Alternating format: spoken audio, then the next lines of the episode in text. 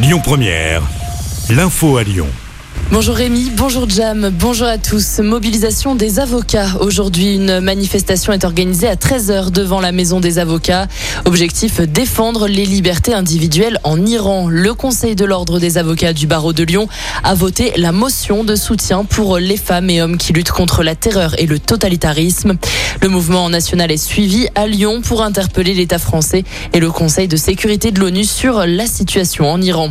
L'entreprise située à Pierre-Bénite, Arkema, est en sursis. La préfecture du Rhône a pris un arrêté pour interdire la société d'utiliser des polluants dits éternels, des polluants qu'ils utilisent dans leur processus de fabrication.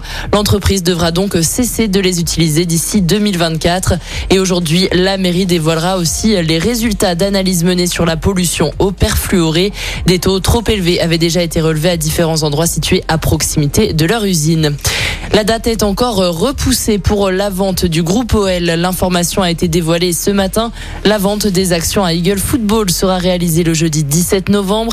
C'est le deuxième report. Le groupe indique que la signature n'est plus qu'une affaire de finalisation de documents. Et en parallèle, la cote en bourse d'OL Group est suspendue depuis le 19 octobre.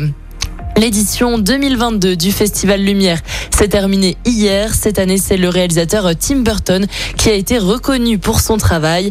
Il a reçu le prix Lumière vendredi soir. Le réalisateur de Batman et Beetlejuice a été conquis par le public lyonnais. Il était présent hier lors de la cérémonie de clôture à la Altony Garnier pour la projection de son film Édouard aux mains d'argent. Les jeunes chefs talentueux célébrés aujourd'hui à l'Institut Paul Bocuse. Une dotation est remise aux jeunes talents du Goemio. Les chefs choisis lors de la cérémonie vont recevoir une bourse qui leur fournit du matériel et des matières premières pour permettre l'ouverture de leur premier restaurant. Une très belle récompense. Les lauréats ne sont pas encore connus. Résultat dans la journée. En ce début de vacances scolaires, vous pourrez admirer avec vos enfants une éclipse partielle de soleil et c'est prévu pour demain. À Lyon, 12% de la surface du soleil sera cachée par la lune. Pour observer cette éclipse partielle, il faut avoir des lunettes spéciales. Sinon, deux télescopes avec des filtres seront installés entre 11h et 13h vers les stations météorologiques du Jardin des Cartes dans le 7e arrondissement.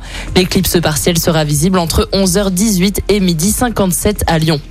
Cette info pratique, le funiculaire de Saint-Just est à l'arrêt pour deux semaines. Des travaux de maintenance ont commencé samedi au niveau du tunnel. Pour assurer la continuité du service, des bus relais ont été mis en place. Et à noter cette information aussi du réseau TCL, le métro B sera à l'arrêt ce week-end, le 29 et 30 octobre, pour permettre des travaux d'extension. Écoutez votre radio Lyon Première en direct sur l'application Lyon Première, lyonpremière.fr et bien sûr à Lyon sur 90.2 FM et en DAB+. Lyon Première